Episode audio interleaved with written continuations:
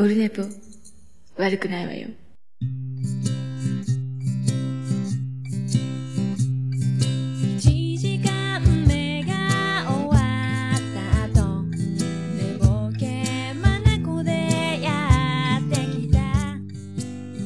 はい、オルネポでございます。えー、355回でございます。今日何日だっけ ?10 月3日だったと思います。10月3日でした。ありがとうございます。えー、ああ。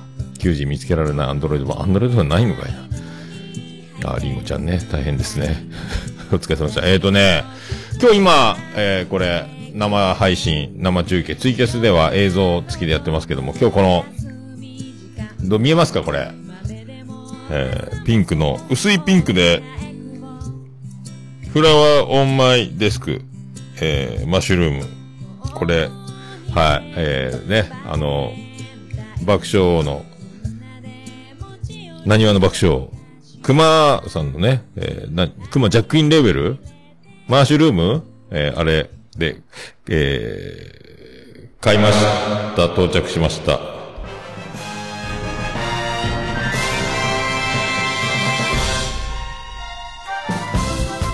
い、どうも、徳光カードです。ということで、はい、昨日届きまして、今日、これ、爆笑王 T シャツ、えー爆笑王っては書いてませんけどね、はい、っていう、えー T シャツを着て、ピンクを選びましてね、なんでか知らんけど、XL で、えーいいっすね。裏もね、この、ここの下に書いてあるマーシュルームって書いてある、これが、えー背中にもついてるんですけど、今、振り返るとヘッドホンがバイーンってなりますので、えーやめとこうと思いますけどね。えーあのー今何時 ?7 時ぐらいですけど、時刻、えー53分ですか？えーちょっと散歩で、散歩、急遽ね、ちょっと散歩先に行っといてって言われましたので、つまり、あの、えー、お達しをね、あの、今日、長女ブレンダーとか、ロバート・クオとかね、の、ちょっと送り迎えみたいなので、先に僕が行きまして、で、うんこしいの。だいたい、あの、いつもの場所で、えー、帰らないってやる場所があるんですけど、なんか知らんけど帰らないってやるんですよね。もうそこグイーン引っ張るんですけど、もうズズズズズズズって引っ張りながら、帰ってきたんですけど、まあ、それでね、今から。でもこれ、収録終わって、えっ、と、ご飯食べて酒飲んで寝て明日から仕事みたいな。えー、それで、えっ、とね、昨日、えっ、と、朝4時まで、朝4時までちゃんとあの、昨日オンライン飲み会で7時間ほど、6時間40え8分ぐらい、えー飲んでました。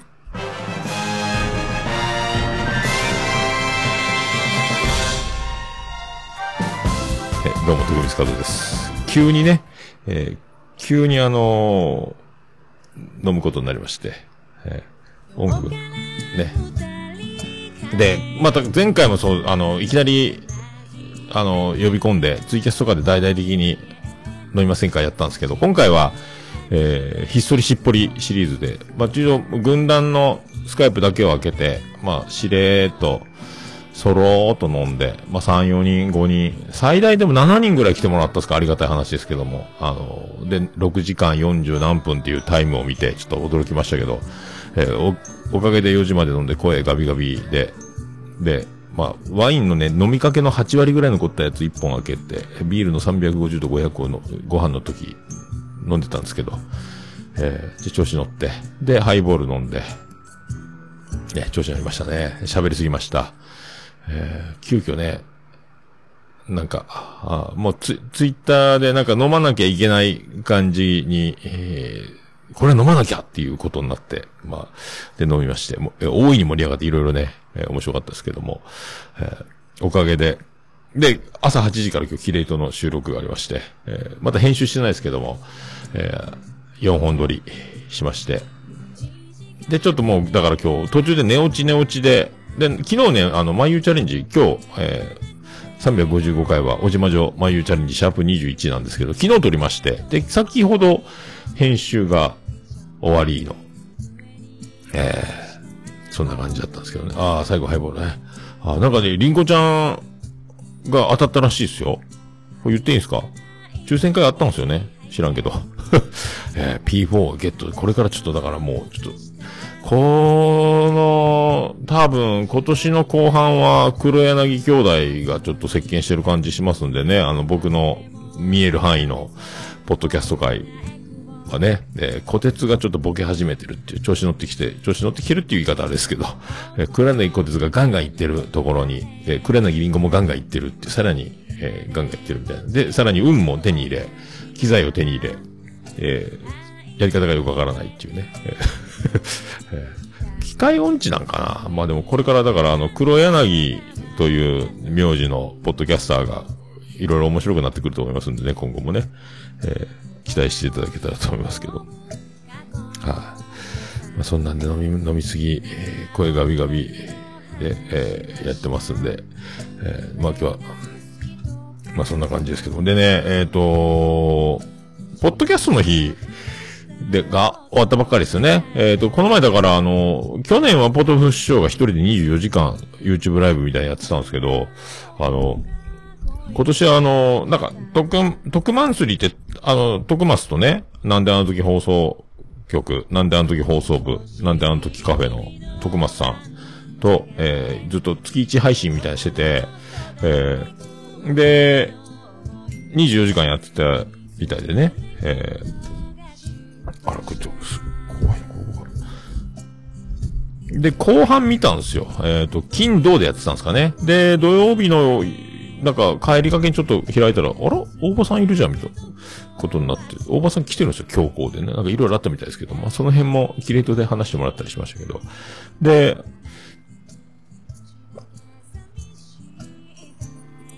ちょっとね、やっぱね、相変わらずなんですけど、あの、何言ってか、最後の方、やっぱ24時間経ってる、さらに24時間も喋ってるので、えー、輪をかけて、犬の散歩しながら YouTube 聞いてたんですけどね。えー、終わりがけのエンディング、6時半ぐらいに終わったんやったかななんであの時放送、なんであの時カフェからやってるやつね。えー、の最初な、最後の方何言ってるか分かんなかったですけど、あの、なんかでも来年もやるみたいなことは分かったんですけど、あの、もう、と、と、徳松武史のあ必殺説明不足がね、炸裂してましたけど、えー、またあの、なんか懐かしのミノカモとかのワードも出てきたんで、どうなるかを。でもなんか、どうなるかわかりませんけど、日本ポッドキャスト協会っていうのを、た、まあ、もともと今立ち上がってずっと眠ってるようなやつのアカウントも、か、動かしつつ、またバリッとやるらしいですけどね。えー、楽しみです。僕ね、行けたら、本当名古屋にね、本当乗り込みたいな、ぐらいな気持ちはあるんですけど、なかなかね、えー、今度金土やったかな、来、来年も金土なのか、土日やったかな。なんか、タイミングっすよね。えーって思ってますよ。はい、で、愛子の、あのー、出たっすよ、新曲ね。食べたい、私たち。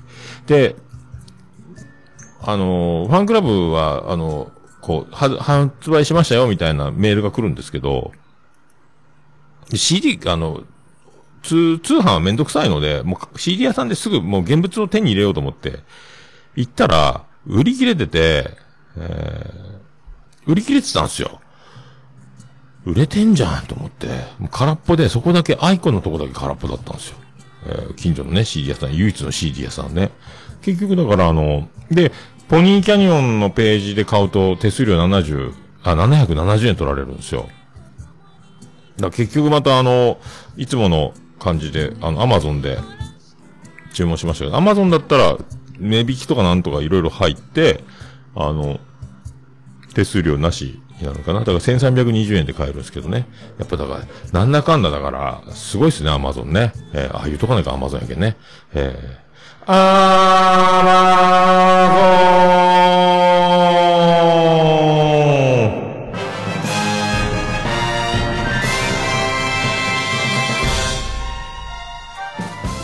も、徳光カードです。まあ届くのを楽しみしてます。えー、T シャツが届きましたしね、次は CD を、えー、来るの待って。で、C、やっぱね、CD で、ステレオで、でかい音でちゃんと大きいスピーカーで聞いた方がやっぱいいっすね、音楽歌手はね。えー、ということで、で、まあ、最近だから知ったあの、ネクライトーキーのアルバムちょっと新しいやつ聞いてみたんですけど、かっけえなと思って、なんかあの、リズムがすごい。なんかこの人たち、よく僕も知らないですけど、音楽めっちゃできるテクニカル集団じゃないかと思って、リズムがエグいっすね。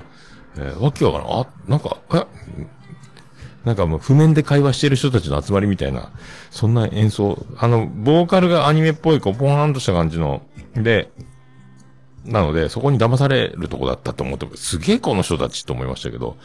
で、スポティファイで、えっ、と、ネクライトーキー聞いてると、他にも、ネクライトーキー好きな方、こんなバンドも進めて、まあ似たような感じで、でもネクライトーキーのやっぱインパクトには、ちょっと勝てない。似たような感じの、えー高めのボーカルと、その、こう、いい感じの男女混合バンドみたいな結構あるなと思って、名前覚えきれんし、あの、お気に入りもしなかったですけど、えー多かったなとか、思いました。えーまあそういうこと。そういうことで、まあね、今日はね、だから7時間近く飲めた喜びと、えーそんな感じで、えーやっていきたいと、思いますけどね。はい。ありがとうございます。それでは、早速行きたいと思います。始まりますかこれ、行きましょうか。えー、桃焼きの桃屋プレゼンツ。桃屋のさんの、オールデイズだ、ネッポン。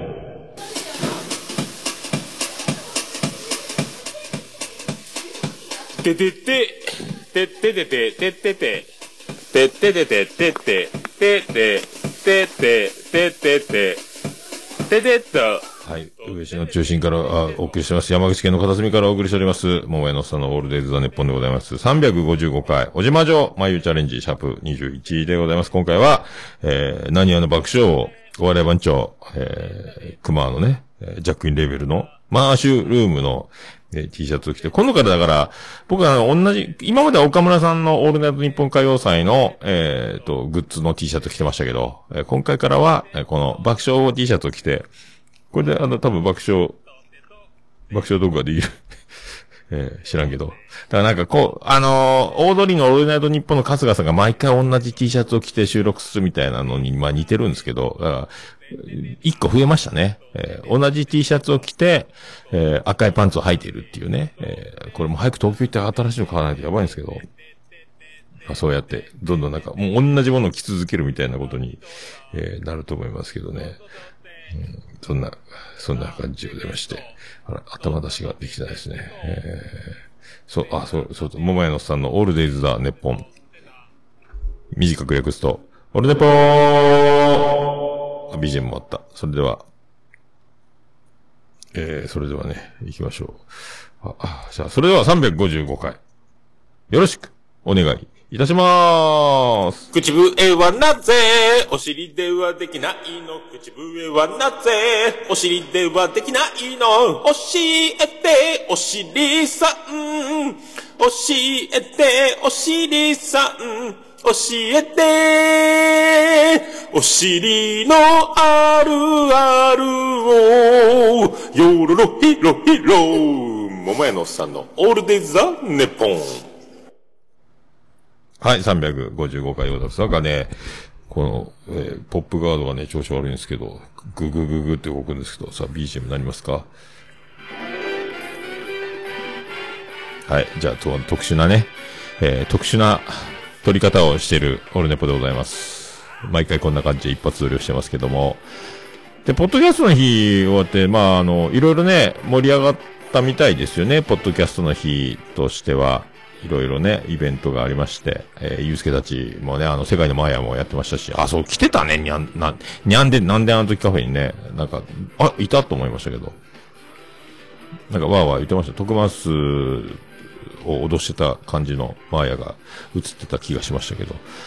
えーで、もう、ポッドキャストはまあね、もういつも言ってますけど、配信をする、し続けることだと思いまして、あとは、まあ、ツイキャスとか生配信とかのやつと、また、ポッドキャストはまた、別、まあ僕は今同時収録って特殊なことをしてるので、まあ混ざってますけど、まあ収録して封じ込めて配信して、えーアーカイブが残っててっていう、で、YouTube、まあね、ツイキャスとかのアーカイブは聞きにくいですから、再生ね、なんかバックグラウンドも難しいし。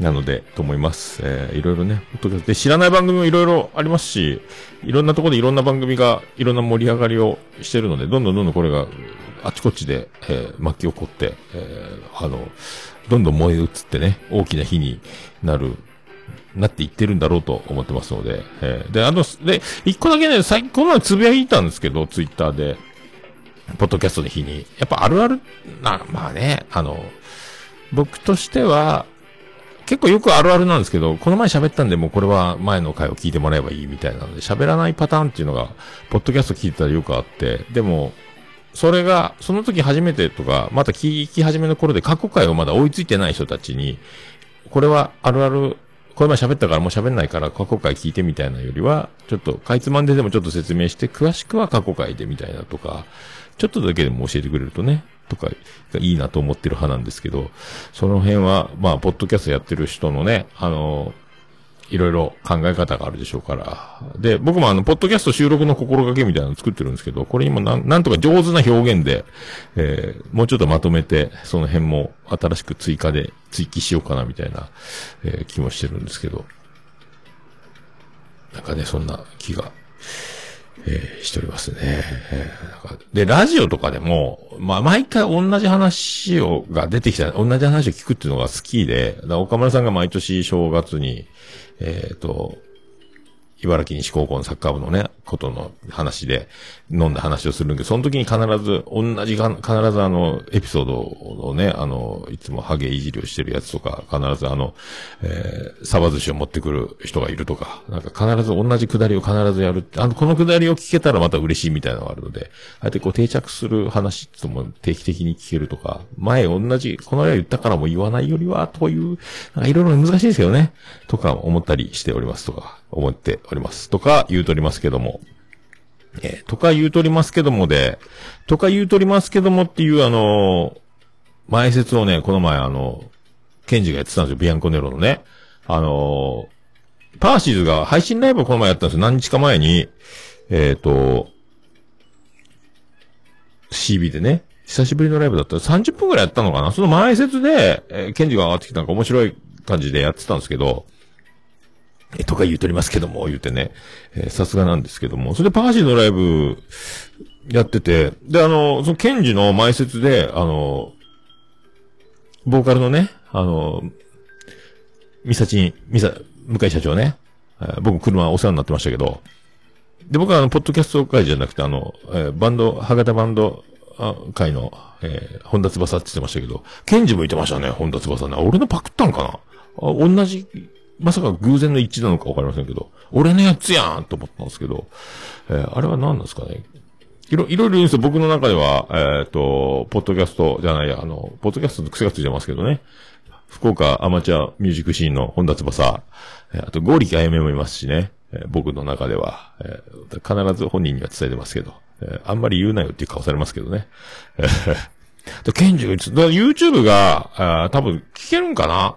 多分無料でやってたんで、えーまたそのアーカイブ貼っときますまあね、僕が初代のメンバーでもある。まあ、ほ、とりあえず人数合わせみたいな感じで、まともには活動してないですけども、ちょっと僕もいた、四つみさんがバンド叩い、えドラム叩いてるね、えーもうあの、面白さを追求したオールディーズバンドなんですけど、えーがライブやったので、それ、あの、YouTube 貼っときますんで、CB チャンネルで出てると思うんですけどね、無料って言ったんで、えーそんなやつがありますね。それで、えっ、と、今度その、僕はずっと、オールネポでもお馴染みなんですけど、で、これでね、過去回聞けばいいって言わずに、まだ同じこと言いますけど、あの、男屋ライブっていうあの、障害者の方々、車椅子とかね、あの、その障害者の施設の方が、障害者の方々を、え子供たちを招待して、えライブハウスでロックを楽しもうじゃないかってイベントをもうずっとやってて、今度20周年っていうことになってるんですけど、それはあの、ライブハウス CB おつみさんとかね、その、ミサチン、えー向井社長を中心にずっとイベントやってて、僕も桃屋の時は唐揚げとかカレーとかを提供してて、イベントの、えーやってたんですけど、参加してやってたんですけど、それが今度20周年で、で、その配信ライブで最後、おつみさんがあの、えーぶち上げてましたけど、来年の、えーな、何です ?5 月6日金曜日。来年のね、ゴールデンウィーク明けの金曜日。まあだから、うまいこと有給とかなんとか取れば、えー連休の最中だと思うんですけど、福岡サンパレスって、あの、ホテルホール、福岡国際センターの隣にある、キャパ2800じゃなんじゃって言ってましたけど、あの、ユニコーンがライブするでもおなじみのね、あの、ザ・ベスト10では中継でね、福岡でライブしてる時って、売れてるアーティストは大体やってるのはあそこ、国際センターかサンパレスだっていうところだったんですけど、今ね、マリンメッセとかいろいろありますけど、ドームとかね、そこでやるっつうんすよ。まあでも、ディスタンスとかの関係で、あんまりだから、ライブハウス CB のキャパじゃ入れないっていうのもあるらしいんですけど、やるんだって。だから、なんかね、あの、博多弁おじさんの時も言ってたんですかね、お前5月、ちょっとゴールデンウィーク、予定開けとけよって言ってた意味がやっとわかりまして、あ、このこと言ってたんかと。福岡サンパレスって、ちょっとでかすぎやろ。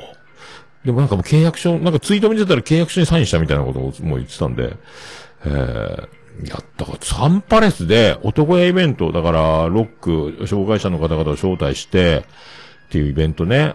で、アマチュアバンド、ロッロックンロール、バンドの生音をお届けする。どうするんやろ？まあ、PA とかもプロの方とかもおるでしょうし、その辺のアンプ積んでだけじゃ音出ないでしょうからね。すげえ、だから大々的にドカーンってやるのかなと思って。だあと、今まで僕らがカレーとかね、唐揚げとか、ホットドッグ？ホットドッグやったっけ？あ肉まんとかいろいろ出してましたけど、駄菓子屋とか。ああいうのは、ちょっとどうするのかわかりませんけど。まあ今から1年ぐらいかけて詰めていくんでしょうけど、えー、で、第一弾アーティストの発表もあってましたね。福岡の、えっ、と、ご当地アイドル、キュンキュン、えー、が出るって言ってましたね。アイドルが。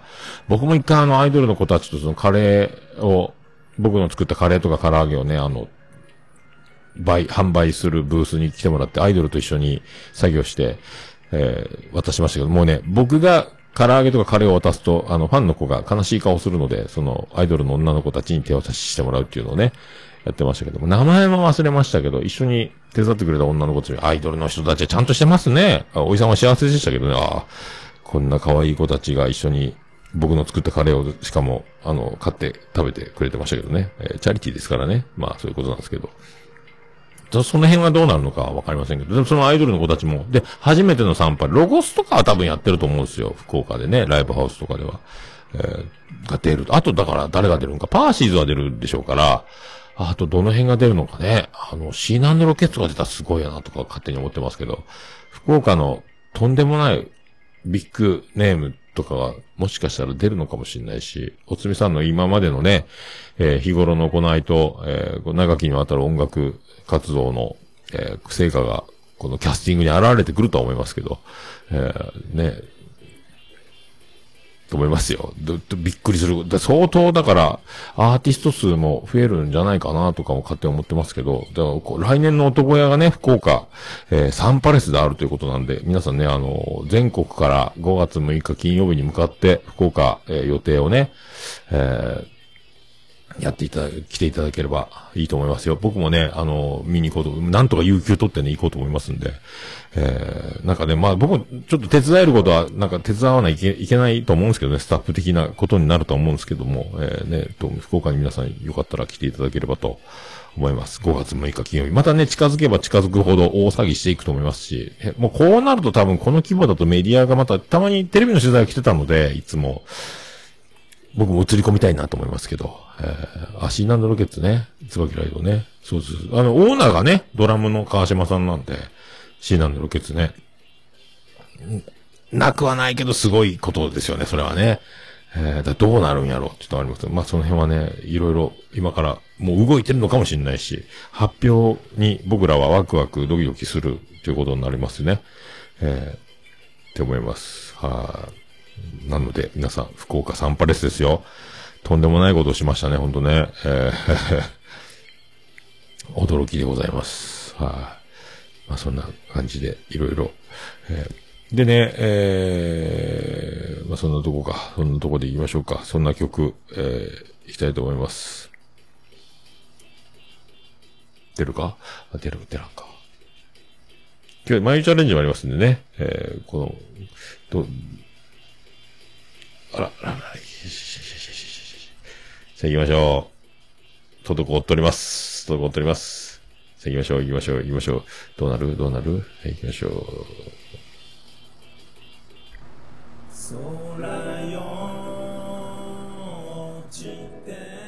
あ、始まっちゃった。さあ、ヤンキーズで、綺麗な夜空。私がそこに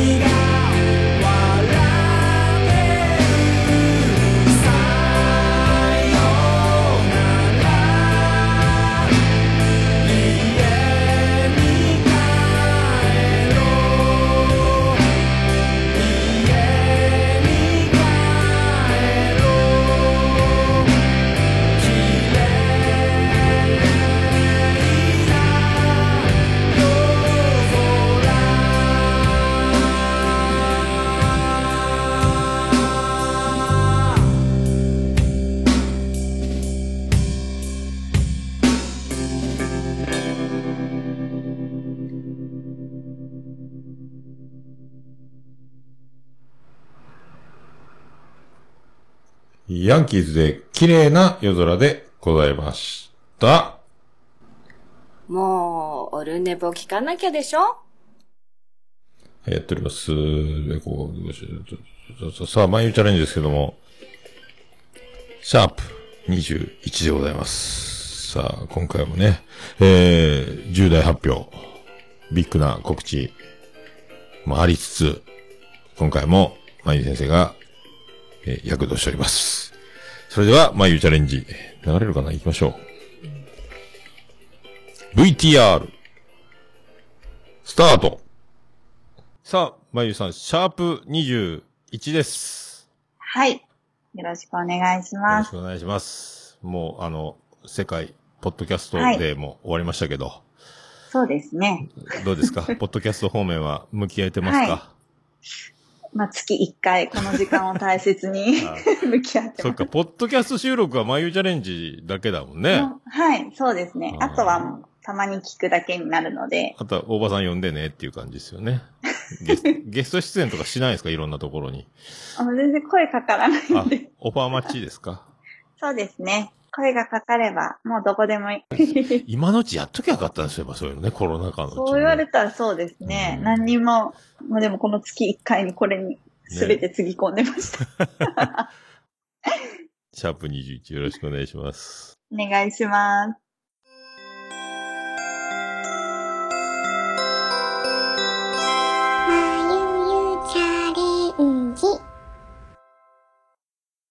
10月になりましたね。なりましたね。は10月といえば、何でしょう 何でしょう、えー、ハロウィン？そうです、そうです。よかった。ここでハロウィンが出てくれて嬉しい。おー、よかった。はいまあ、ここ最近ね、仮装したりとか、若い人にすごい人気のイベントですけど、はいはいはそう、そのハロウィンってもともとどんなお祭りか知ってます？い。いえ、全然。なんかもともとちょっと調べたんですけど、ハロウィンっては中央アジアの民族の一つであるケルト人い。ケルト人。人たちがですね、秋の収穫を祝うお祭りとして、このハロウィンが誕生したえそう、あ、です。じゃあ、ケルト人の収穫祭ってこと？そうです。秋の収えー穫それ祭。がコスプレしてお菓子ちょうだいってカボチャのわけ出すってこと？ねえ。急に変わりますね。で、このケルト人にとって、お正月が11月1日なんだそうです。へえ。っていうことはうんはい。10月31日は、大晦日。大晦日ね。ああ、そういうこなとか。ので、はい。ご先祖様の霊とかがこう戻ってくる日っていうふうに考えられているそうで、なるほど。はい。で、その霊に混じってですね、ご先祖様の霊に混じって、うんちょっとこう、怖い霊、魔女だったりとか、悪霊とか、そういうのも一緒に帰ってきて、その時に、この秋の作物とかを奪ったりとか、子供をさらったりとかっていう悪い影響を及ぼすっていうふうに恐れられていたそうです。魔女。はああ、もっとおじ魔女としてはちょっと複雑な心境ですね、なんかね。そうですか。い。そうなんですよ。で、そのケルト人は、うんまあそういう悪霊とか魔女とかを追い払うためにですね、その魔女のコスプレをしたり、お化けのコスプレしたり、骸骨とかフランケンシュタインとか、そういう怖いものの仮面をかぶって、こう魔除けをした。その、目には目をじゃないけど、その、はい。悪霊やら、な、お化けやらみたいなの、仲間だよ、違うよ、ウィーン。十字架ビームとかしてたってことですか？そうです、あそうです。なんですか。で、さらにはこう魔除けの焚き火とかも。魔除けの焚き火？今ソロキャンプ流行ってますけどね。はい。そで、まあ、うんそれがどんどんどんどん広まってきて、今では宗教的な意味は薄れて、まうん。あ、ただ、そこの仮面をかぶるっていう仮装を楽しむイベントになったりとか、かぼちゃをくり抜いてこう火を焚くランタン作るとああ、なんか、ね、よく、ありますよね。はい。でっかい顔、顔をくり抜いてね。そう顔なんです。みたいにして。ははいはい。そういう風なイベントになったんですけど、もともとはこういうケルト人のお祭り。うん。えだそうですー、もうアメリカのパーティーかと思ってたからね、俺。私もです。ね なんかね、仮装パーティーかとそうそうそうなんですよ。で、この本来のハロウィンで悪霊からですね、こううん守るために焚かれていた魔除けの焚き火にアロマと深い関係があるっていうふうに言われていて、ここにも、アロマあった？そうなんです。ここにあったんですよ。へえ。あ、じゃあ木燃やすだけじゃないってことか。あ、そうなんです。その燃ややしてる木自体に、こう、いい匂いがあったりとかですね、香りがあったりとか、ハーブを燃やすとかですね。ハーブを燃やすか。はい。あの、煙がその、そのものになるんだ。そうなんです。煙自体が、この魔除け、空気の邪気払いとか浄化の効果があるっていうふうにへ言われていて、特にですね、この時使われていたのが、ジュニパーベリーとか、ローズマリーっていうハーブになります。ーローズマリー。え、ジュニパー？難しい来たよ、今。ベリジュニパーベリー、ベリーですね。ージュニパーベリーって名前だ。これもハーブの名前？はい。はい。ハーブ、うーんと、実です。み。おー。ローズマリーはよく庭とかに咲いてるあのハーブですね。あーお肉の上に乗ってたり。うちにもある、うちにもある。はいはい生えてる、生えてる。そうおー。なんですよ。この二つって結構浄化効果がある。浄化作用とか、魔除け、邪気払いっていう風に昔から結構宗教的にも使われているも邪気のになります払いも。で、今日はこのうちのジュニパーベリーについて紹介しようかなと思います。ジュニパーベリーはですね、まあ、どんな香りかって言ったら、うん。うーんと、ジンの香り付けに使われているので、ジンの香りだと思う。えー、あ、ジンの香りはこれなの？私、ジンを匂ったことないので、えーピンとこないんですけど、どんな匂いですかね？なんて言ったら、でもね、あー、アロマっぽいね。うん。アロマ系の匂いがするね、へ言ってみたら。ーそうなんですね。何なんだろうっていう、なんか、そうだから、ライムが似合う味がするのよう。んジンライムとかね。ジントニックとか。人っぽい感じですかね。うん大人っぽいよ。トニックウォーターとか、ああいうのも合うからね。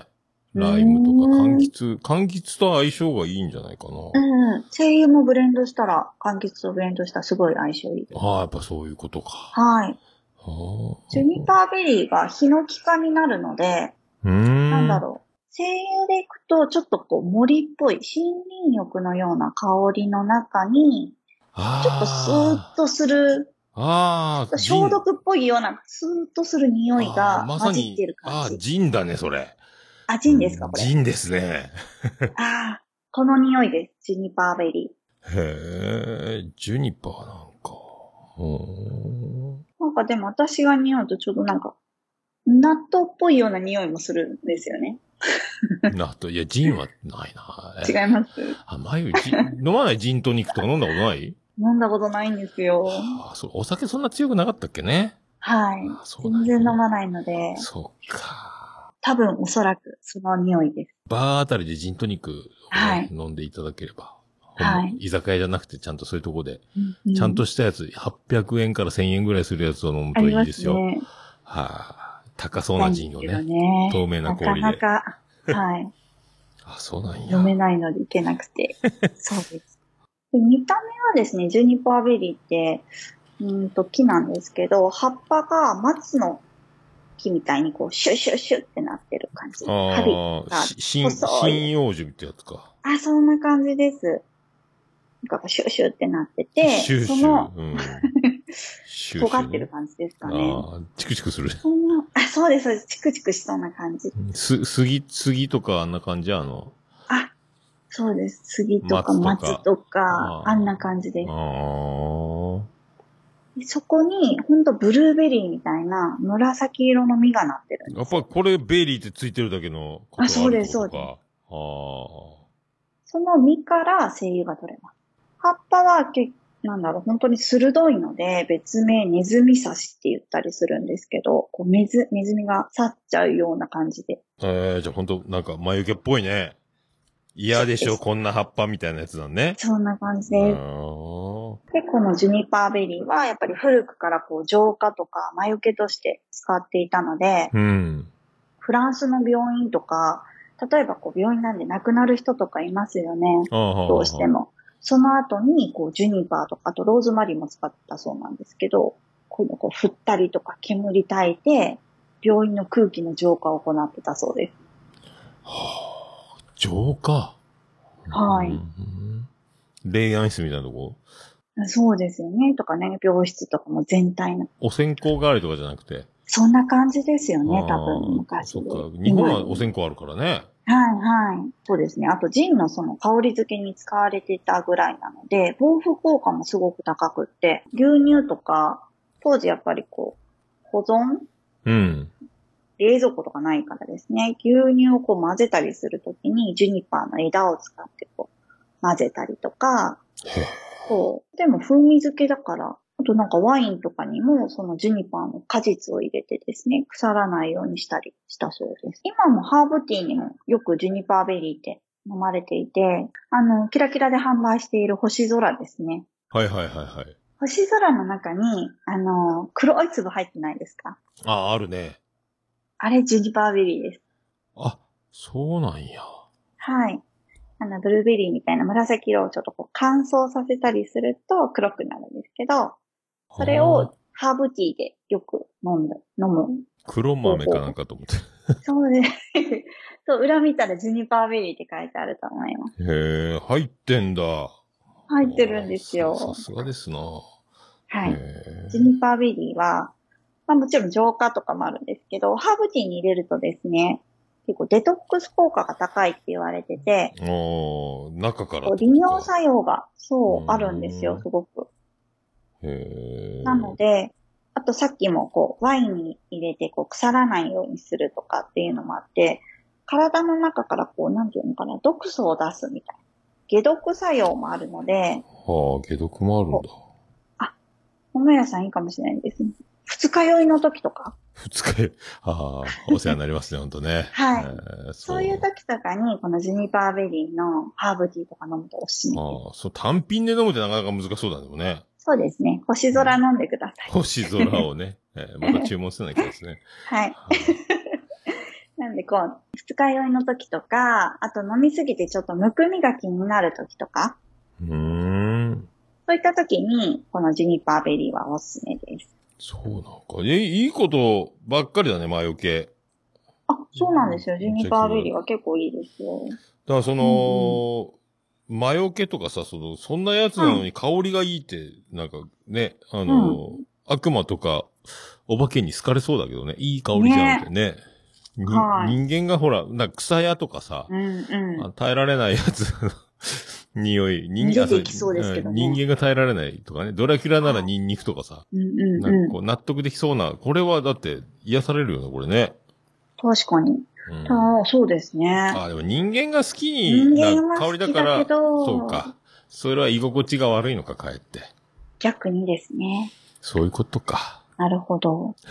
なるほど。このジュニパーベリーの結構主成分じゃないんですけど、うんアルファピネンっていうのがあるんですけど、また出てくるね、いつうも。んアルファピネン？これが、はい。アルファとかベータとかのアルファでこれが、そこのアルフ。ァピネンが、あの、森林浴の香りって言われているぐらい、うん本当にあのうんウッディな森の落ち着く香り。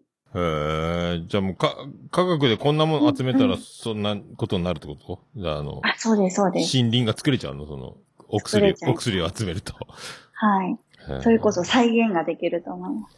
これがあれか、4DX じゃないけど、その、映画館で匂いが出るみたいな研究とか、こういうことやってんのかね、もしかしたらね。そうです、そうです。多あ分、ーそれこそね、ジャングル、なんか、動いてる時とかにこうシュッて出たのが、このアルファピネンが入ってたりとか。ね、ん逃げ回るジャングルの中でみたはいいはな。い。そうです。へー森林浴の、香りの代表がこれです、ね。代表。はい。はあ。なので、割とやっぱり日本人とか、まあ、ひ人は結構ね、森林浴好きですよね。なんか癒される。うん、やっぱ二酸化炭素持ってってくれるからね。はい。うん。ありがたいよね。うん。うん、結構好きな人は多いかな、ジュニパーベリー。いい香りと感じる人も多いと思う。うん。飲んでもいいし、そのハーブティーとしてですね。まあ、アロマとして使うんだったら、まあ、ね、香香浴、香りを高したら浄化作用があるので、なんかね、運がついてないなっていう人は取っ払ってくれて、いい運気しそうな気がします。あーじゃあ眉もなんかこう、教祖になれるかもね、これね。ジュニパーベリータイトルですか、うん。私の、信じなさい、みたいなね。罪深き、迷える、子羊を。でも昔の宗教が、それこそシャーマンとか、うごめんん。なさい。なんかピンってきたけど、シャーマンとかはまさにそんな感じで、うん。香りを与えて、そうやって神のつお告げを伝えてたそうですよ。ああ、それっぽくなるんだ、やっぱ。うん、なります。気分がこう高揚したりして。と、もし肌に塗る場合だったら、うん。結構、殺菌作用とかもあるので、こう、ニキビとか、肌荒れ、結構こう、油ぎっしゅな感じの肌荒れに悩んでいる人とかにはおすすめです。ああ、じゃあ若い、若手ね、20代、30代前そうですね。半ぐらいまでね。思春期とかの、思春期。男性だったりとかは結構いいかもですね。油ぎっしゅの人たちね。うん。もう俺油なくなってきて大変だからね。私、なんかね、なんでこんなにカサカサになるんですかね。不思議ね。あの、若いうちはスクラブとか油を落とすみたいな線が、はい今もうあの、しっとりとかニベアとかさ、潤いとか、そっちの方選ぶよ、俺もう信じられないけど。以上です。以上です。じゃあ、とりあえず、はい。今回はこれで。はい。はい、ありがとうございました。ありがとうございます。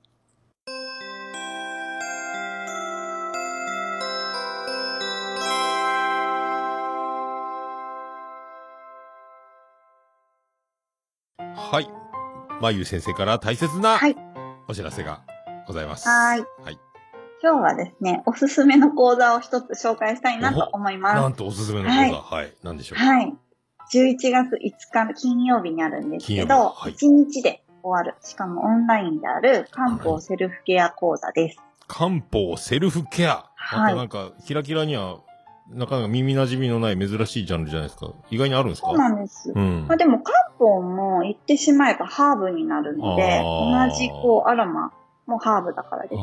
ああ、漢字の国と、そうです、そうです。えーある外国、洋物、洋物じゃないけど。そうです。ういう日。本での、まあ、うん。性ハーブの使用の仕方と、海外っていうかですね、まあ、アロマ。うん。まあ、根本は一緒ですね。より薬効成分が強いのが漢方と。はいはいはいはいはいはうん。い。で、こう、漢方って、結構皆さん、こう、風邪ひいたりしたら、葛根湯買ったりとかってあります？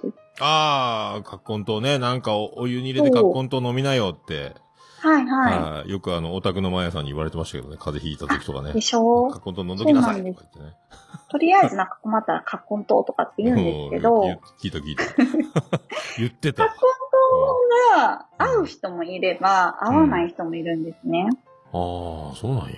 そう、漢方薬ってやっぱり自分の体質とか、その時の状態うん。に合ったものを飲むことで、すごく、あの、効果がしっかりと、しかも早く感じられるので、早く。うーん。はい。なんか漢方ってなかなか効かないイメージがあるとは思うんですけど、自分の体質をちゃんと知って、体の状態に合う漢方を選べば、もう本当に即効性のあるものも多いので、その自分にぴったり合う漢方薬を見つけようっていう講座です。漢方ってその普通のほら、あの、病院でもらう薬よりは、なんか、臓器に負担の少なそうなイメージだけどね。そうなんですけど、し意外と成分を見ると、うん本当に強い成分のも入ってたりするからですね。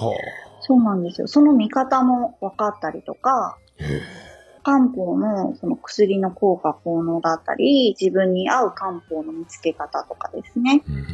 例えば同じ風邪でも、誰かには葛根湯がいいし、別の人にはまた別の酵素酸とかっていう、同じ風邪のですね、漢方の方がいいとか。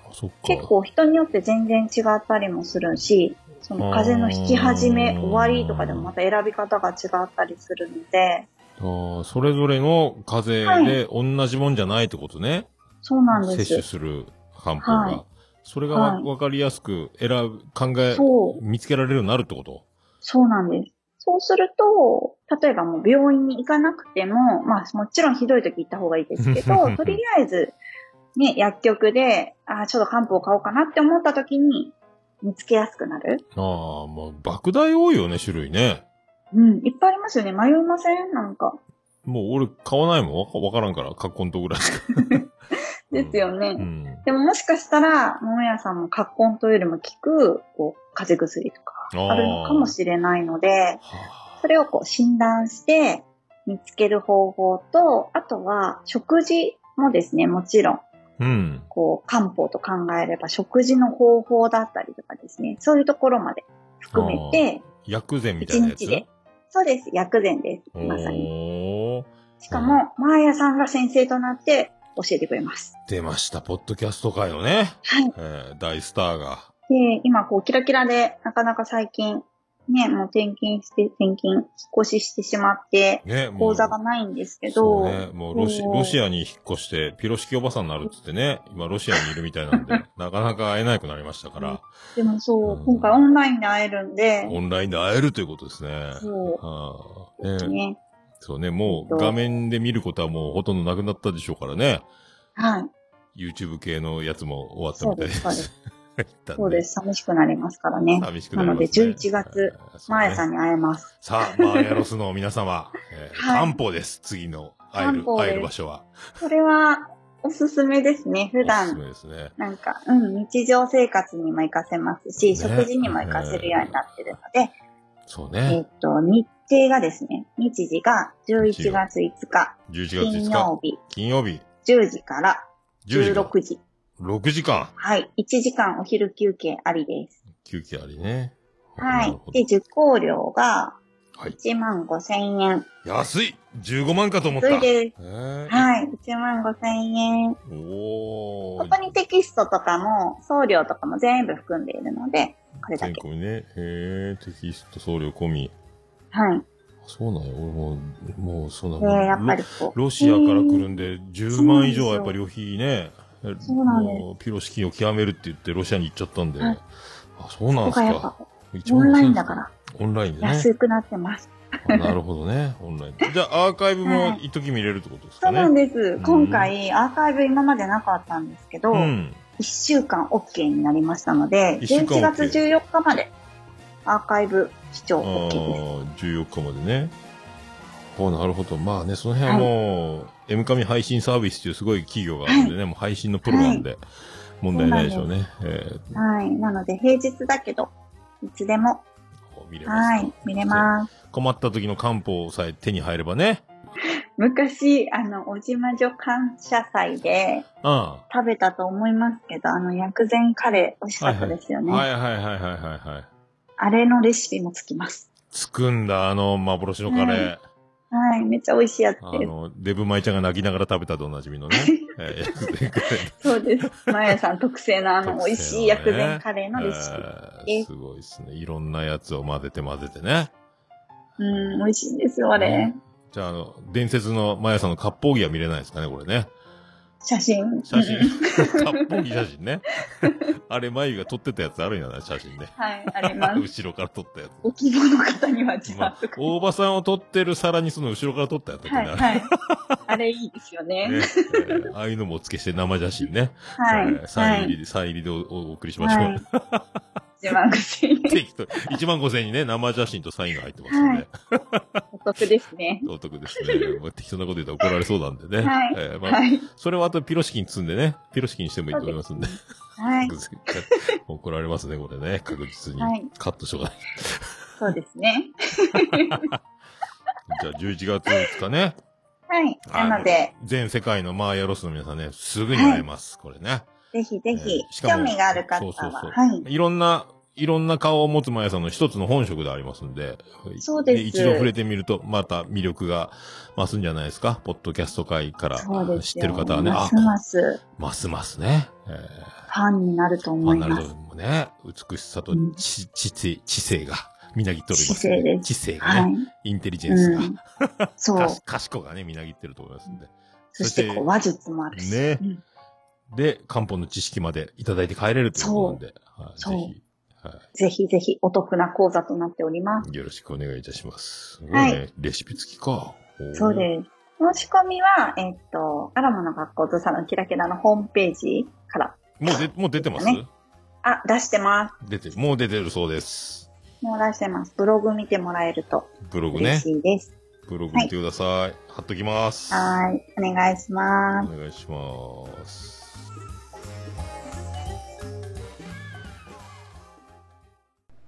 はい、ということでありがとうございました。毎日チャレンジでございました。ということなんですよね。えー、イベント、11月、あると。えー、いつかって言ってましたっけね。えー、言ってましたんで、アーカイブ見れて1万5千円っていうね、えー、生写真かどうかわかりませんけども、えー、その辺も期待しつつ。でね、えー、ジェ、ジュニッパーベリーっていうね、あの、実があって、これハーブティー、キラキラのハーブティーに入ってるって言って、あの、僕見、見たんですけど、ありましたね、確かに。星空、裏面見たら、えー、ジュニパーベリー。クワの実とかラベンダーとかオレンジとかいろいろあの星空ってハーブティーに入ってるんですけど、その中にジュニパーベリーって書いてましたね。えー、すごいですね。これはね。あったんだ。黒豆みたいな感じだったんですけどね。えー、いろいろ、だから、えー、清める効果みたいなのがあったりとかね。えー、腐らないとか、二日酔いにとか、また、アルファピネンとか言ってましたね。いろいろね。あと、油ぎっしゅな方におすすめみたいなのとかもありましたんで。えーこんなのもいろいろありますね。でもね、昔から知恵をね、使って、いろんな効能が、今科学的に証明されてるんでしょうけど、えー今必要な感じじゃないですか、このご時世ね。えーということで、えー、眉チャレンジでございました。それではさ、続きまして行きましょうかね。えー、出るか？出ますか？行きましょう。ハッシュタグ、オルデポ。ハッシュタグ、オルデポ。えクリス・レブラです。ハッシュタグオルネポでございます。ツイッターハッシュタグオルネポでつぶやいていただきました。ありがたいつぶやきを紹介するコーナーでございます。最新からいきたいと思います。えー世界のつぶやき、ライドからいただきました。あ、12分、たった今、来たやつですね。はい、世界のつばきライドは一体何をつぶやくんでしょうか？ゲストに眉。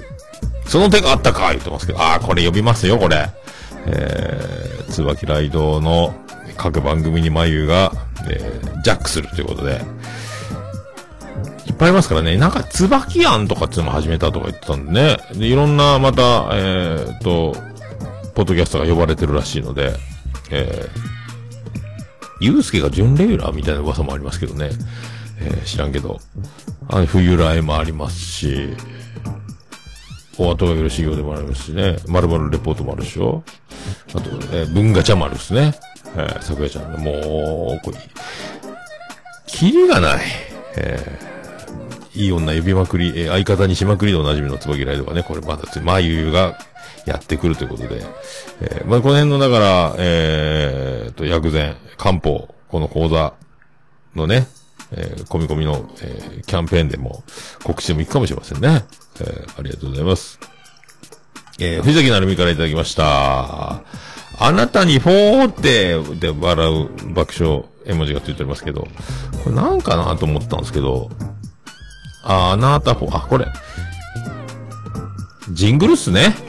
えー、生き物係のね、ありがとうって伝えたくて、あなたフォーって言ってるジングルのやつを多分、序盤で、えー、ハマってツイートということですか？ありがとうございます。ありがとうございます。さあ、ヌンヌさんからいただきました。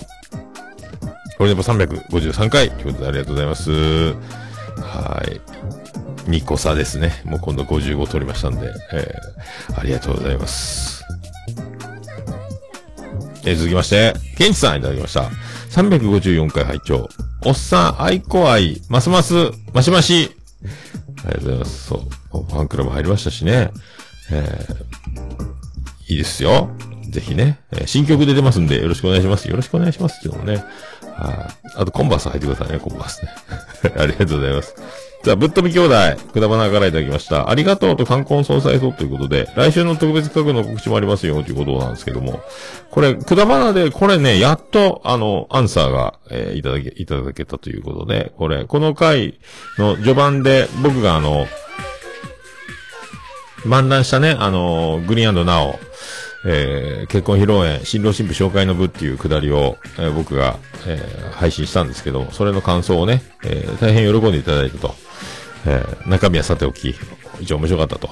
えー適当言いやがってみたいなことだったんですけどね。まあ、聞いていただければと思います。これね、ハッシュタグオルネポで辿っていただければありますんで、その辺さえ冒頭に、えーオルネポを、えーまあ、褒めてもらってるということに、えーしたいと思います。まあ、相変わらず二人のね、テンポと、エピソードの面白さと、で、重大発表って言ってね、えーなんかいろいろ企画が出てますんで、えーこればっかりも僕の口からは言えないやつなんで聞いていただければと思いますけどね。えー57回ですね。ぶっ飛び兄弟くだばなのありがとうと冠婚葬祭とというところでございます。で、なおちゃんありがとうございます。なんか切ってたね、なおちゃんさっき、えーツイッター見たら、ヘアドネーションしたみたいで、えーなんかモデルさんみたいな写真になってましたけど、えーというのも付け加えておきます。はい、ありがとうございます。さあ、アポロさんからいただきました。えー令和3年9月30日、ポッドキャストの拝聴報告ということで、オルネポ354回、ありがとうございます。ありがとうございます。今後ともよろしくお願いします。さあ、続きまして、ハマンくんからいただきました。えー配信マラソンの非公認キャラクターですね。えー、オルネポ最新回聞きました。354回ですかね。えー毎週配信マラソンに触れていただきありがとうございます。桃屋さんのポッドキャストへの思いを聞き、ハマンも話をもっと練習して、ポッドキャストをやろうかな、とか思っちゃいました。VQ。おおハマンくんついにポッドキャスト始めようか。配信マラソンが終わった後に、このハマンくんが、ハマンくんであるために、ポッドキャストした方がいいんじゃないかと僕も思ってて、配信マラソンのね、配信マラソン1年企画だから、もう終わっちゃうかもしれないんでね、もう、じ、次の企画がなければ。だハマン君はこのまま居続けたらいいんじゃないかと思って、ポッドキャスト。まあ、トークの勉強とかも多分、ハマン君は百戦錬磨なんで、で、あのー今ね、準レギュラーで、としろう君、エキゾチカのね、ベース、えーエゾシカとバンド、エイジ、パブリックビューイングバンドでおなじみのね、おつみさんがドラム叩いてる、えーのベース弾いてるとしろう君がね、もう口数王ですから、としろうくん、もう、あんなに、えー一方的に喋りまくれる場を、えー、本当水を得た魚とあのことでしょう。えー彼のことだと思うんですけど。で、ああいうとしろうくんを相方にできるキャスティング能力というか、えーハマンくんは、あの、まあ、喋り、えーが、勉強というよりは、あえてね、え囲まれる仲間に恵まれてるので、いい配信ができると思いますので、えーで、浜くんの別に、面白いですけど、あの、誘い笑いがね、あの、あれは真似できないんですよね、浜くんのね。えーなんかどんな番組なんですかね、タイトルとかね。えーで、えっ、とね、これで今度、ハマンくんの、このハマン通信ってツイキャスに、多分僕、あの、今度オファーしてくれるらしいので、えっ、と、呼ばれると思います。で、行ってこいで、あの、ハマンくんにもオルネポに出てもらおうかなと思って、配信マラソンのね、ことを、えー告知というか、詳しくまた、おつめさんと博多弁おじさんでもやってますけど、えーハマンくんに来てもらってね。あれな、としろも来たらいいのにね、と思うんですけどね。えーまあ、その辺も、あの、僕もゲスト、えー呼ばれて、今度実現すると思いますので、その時にまた聞いてみようかなと思いますけどね。えーだから、オルネポにハマンくんがやってきます。えーそのうちに交互期待ということで。はい。配信マラソン今、マニアックマラソンが、えーっと、今配信されてますんで、もう5夜連続でもう出てるんで、アーカイブが見れるので、1000円で見れるのかな？えー僕まだ見てないんですよ。あのーまたそのツイートも貼っときますんで、えーそこから入って、ツイートから入っていただければ、その、えー購入ページに行けるので、投げ銭もできるって、あの、協力がね、えーチケット代以外にも。それで聞けるということで、はい。ありがとうございます。さあ、ステディからいただきました。354回聞いた。ファンクラブ向けのメールに喜ぶおっさん笑った、わらわら。えー、桃や気持ち悪い。ハッシュタグつけるんじゃねえ、こんなもん。えー、ハッシュタグね、私の母親も車のバッテリーが上がってあたふたしたな、したことあったな。女性で車に強い話聞かないよな、っていう、そうなんですよね。あるよね。まあ、運だけでうまいことすり抜けるみたいなことが多いと思いますけどね。ジャッキアップできないとかね。タイヤ交換できないとか。パンクしたらどうするよみたいな。で、最近、パンクは予備タイヤ積まないっぽいですもんね。なんかスプレーでなんとか補修剤みたいなのでね。空気ふらまして逃げるみたいな感じだと思うんですけど。はい。ファンクラブいいっすよ。ステディも入らないのに、アイコのファンクラブ。ベビーピーナッツ。えー、よろしくお願いします。はい、ありがとうございます。さあ、ゆうすけからいただきました。えー、めちゃくちゃ褒められてるので、えー、馬車に届くように、話してる人に届くように、えー、タタグつけときますよと、オルネポコンチキッズってどういうことかというと、えー、もう一個ツイートがあって、引用リツイートしてます、ゆうすけがね、ポッドキャストの日に、こんなハッシュタグあるんや、と、えー、追ってたら、胸をえぐられるエピソードに出会ってしまった。そんな爽やかな朝って、わけのわからんこと言ってます、ゆうすけがね。このね、えー、これ、まあ、オールネポで辿っていただければ、私の神回ポッドキャストってハッシュタグで、えーじ、自分自身の番組をね、えー、下松の胸バーンって番組があるんですけど、そこであの、68番で、アイコ好きな男はちょろい、フロム。で、で、もうこれ、えぐられますね。で、まあ、これはだから、えー、価値観の違いというか、まあ、愛子は、えーサザエさんのようなね、えー感じで常に、えーそのテーマを歌い続けるところはありますし、えーいいと思うんですけど、はあ、まあこういう、まあ、こういうね、まあ、これもうエンターテイメントといじりと、えー偏見とっていうのは、あと注釈も入りますけど、まあだからこれのまんま受け取ることもないとは思いますけどね。えーまあでもこういう人たちがいるから、えー人気者の証明だというか、えー素晴らしいアーティストっていうのはね、こういう意見も必ずついてくると思いますので、まあいいんじゃないかなと思うんですけどね。ゆうすけはなぜこれを拾ったのかというね。えーすごいですね。で、これでキモい、キモい同盟のね、えーを聞いてくれたみたいで、えーキモいわーって笑われてたので、アイコはキモいキモい同盟のね、あの、アイコがコンパースを履いてたから、俺もコンパース欲しいみたいな話を、えーしてたんですけど、もうキモい童貞かよみたいなことがコメントに入ってましたんで、えー恐ろしい、恐ろしいやりとりがここで、えー行われてます。えーこの、このリプライかな？とこのリプライが、ここのハッシュタグを辿れば、このユースケのね、えーリプライでずっとそのやりとりが続いておりますんで、えー身の毛もよ立ちますけども。ありがとうございましたね。えーこうやって繋がるパターンもあるんですね。えーレディオトーク、ラジオトークはラジオトークでね、またなんかそっちの人たちいろいろ、えー仲間が集まるみたいな傾向がなんかあるっぽいですもんね。ハッシュタグとかでもね。えーありがとうございます。さあ、サニドラさんからいただきました。で、ネクライトーキー、ここにも出てきたおじさんに届いた時がメジャーになった時、えー、アイコファンクラブ入会おめでとうございます。私はアイドルや、えーボーカリストにもハマることなく、枯れた人生を歩んでおります。素人もの専門です。ということで、何を言ってるんでしょうかね。えー、そうですか。もう全裸監督をぜひ見てほしいと思いますけどね。そっか、ネクライトーキーやっぱ知ってんだ。やっぱね、えー女子大生と、えーキャッキャキャッキャ働いてるから、こういう情報はやっぱね、斉藤さんは、おじさんたちの中ではね、えーすごい鋭い方だと思いますんで、えーサニトラも一押しという。本当でもアルバム来たらかっこいいんですよね、ネクライトーキーね。これ僕ちょっと、最年長になるかもしれないけど、ツアーで来たら見に行きたいなって思うバンドの、このネクライトーキーはかっこいいですね。もうちょっと追っかけて、もうちょっと曲を聴いて、もうちょっと知りたいなと思いますけどね。えーありがとうございます。さあ、あやほちゃんからいただきました。えー、オルネポー書いてます。その 3! ありがとうございます。あやほちゃんね。えー、あやほちゃん元気ですかねえー、毎回元気ですかね今度だから、しげももの収録をするときにはね、ぜひ来てもらいたいなと思ってますけどね。ほぼ、もう、しげももメンバーと僕は勝手に思ってますけどね。はい。ありがとうございます。さあ、大場さんからいただきました。354回拝聴基本的にその場の、その場限りのツイキャスと違って、音楽、音源が残る、いや、自ら残すポッドキャストには、配信者の思いと覚悟を感じます。そうね。えー大場さん、この、ね、もう簡潔に、この、さすがですね。えーミスターインプット。やっぱね、このアウトプットが、インプットありき、あるからこその、このアウトプットですよね。えー伝わり、なん、説明不足の、この、真反対、徳マスの、えー反対側にいる、大場さんでございますけどね。はい。そういうことです。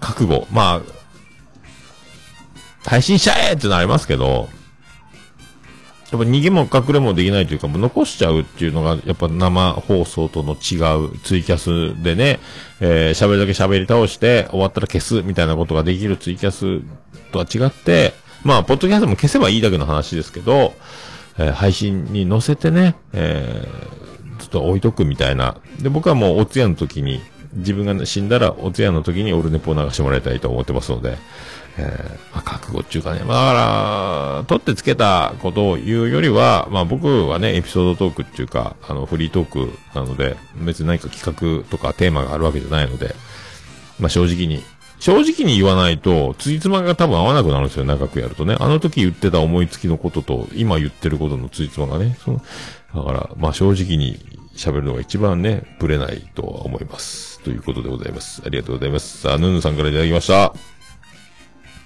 オルネポ、352回、9月29日に聞いております。ありがとうございます。ポッドキャストの日直前に、ありがとうございます。さあ、あ、以上、以上でございますね。はい。あ、ポッド、終わってましたね。ツイキャスが終わってました。もう終わりですけどね。えー一応繋いでいきましょう。はい。えー、ハッシュタグオルネポでは、皆様のつぶやきをお待ちしております。皆さんお気軽につぶやいていただきましたら、えー、大変喜びちょばなま、マンモスレピーでございまーす。さあ、あ、あ、はい、以上、ハッシュタグ、オルネポでした。お、る、ね、ぽ。いや、もう何ですか？私じゃダメ？私じゃダメ？はい、いろいろ、あー、すみません。滞っておりますけど、はい、ありがとうございます。エンディングに行こうと思います。エンディングの頭出しをしておりません。さあ、行きましょう。行きましょう。ポッドキャストの日が終わったのね。えー、こんな、こんなんですよ。はい、こんなんなんです。さあ、行きましょう。エンディングでーす。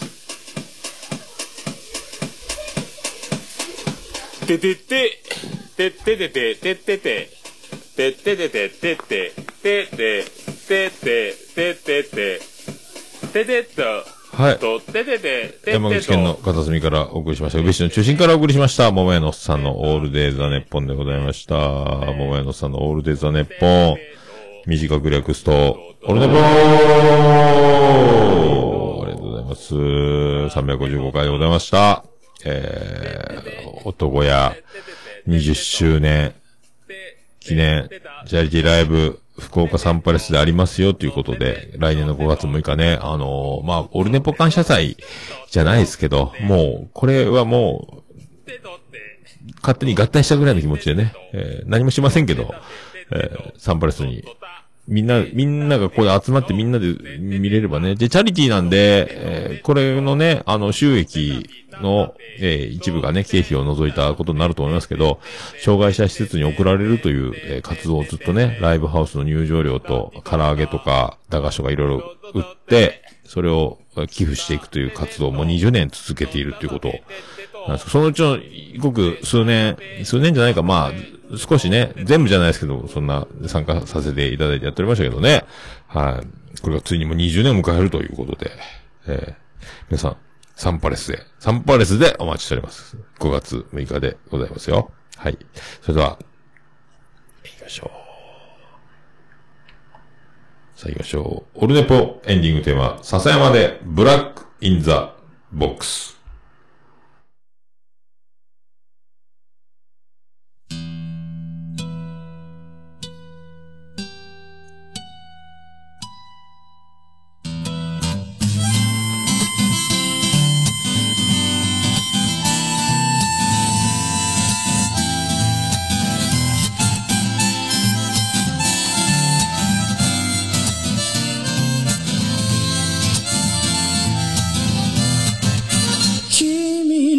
の理想など初めから来ちゃいないさ。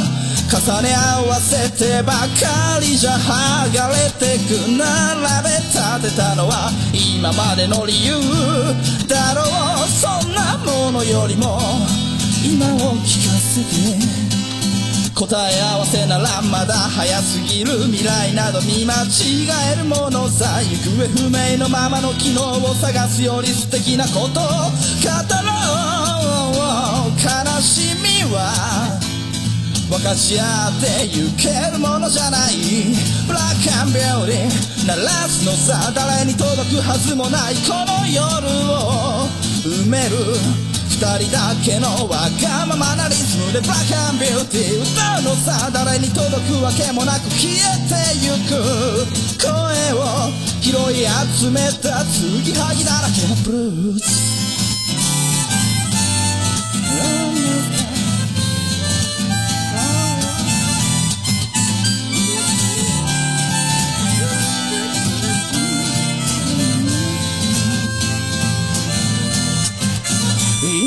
つく先など初めから決めちゃいないさ。誓い交わしたものさえ消えてゆく心。踊るなら約束はいらないからそんなことよりも声を聞かせて。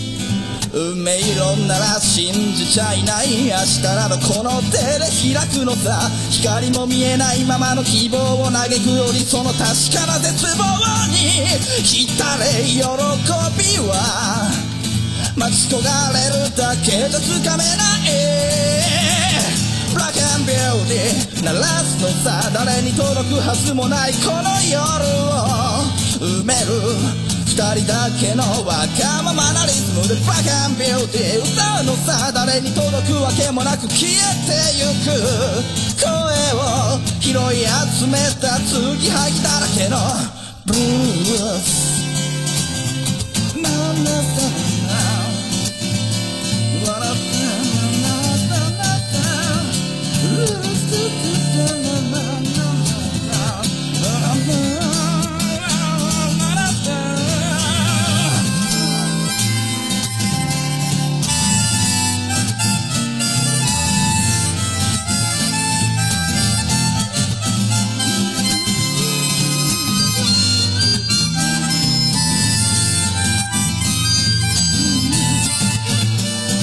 何を信じることにも疲れた初めから何もなかったのだろう行方不明のままの昨日から抜け出さずにいたのは僕の方。光などどこにもない。まして闇などありもしない。瞬き一つで変わる。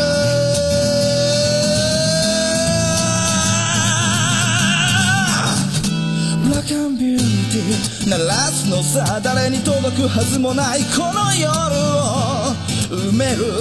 二人だけのわがままなリズムでブラガンビューティー歌うのさ誰に届くわけもなく消えてゆく。声を拾い集めた継ぎはぎなままのブラガンビューティー The Bomba Lady 消え失せるばかりのこの夜を埋める埋める埋める歌をブラガンビューティー The Bomba Lady 消え失せるばかりのぬくもりは。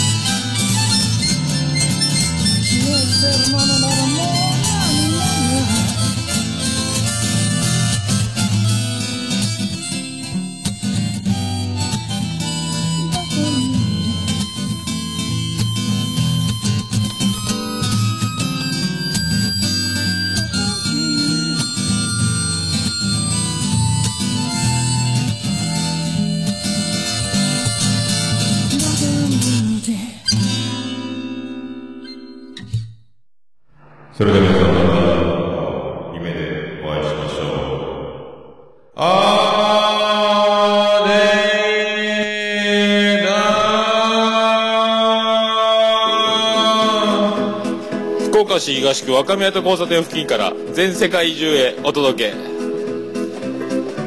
桃屋のおっさんのオールディーズ・ザ・ネポー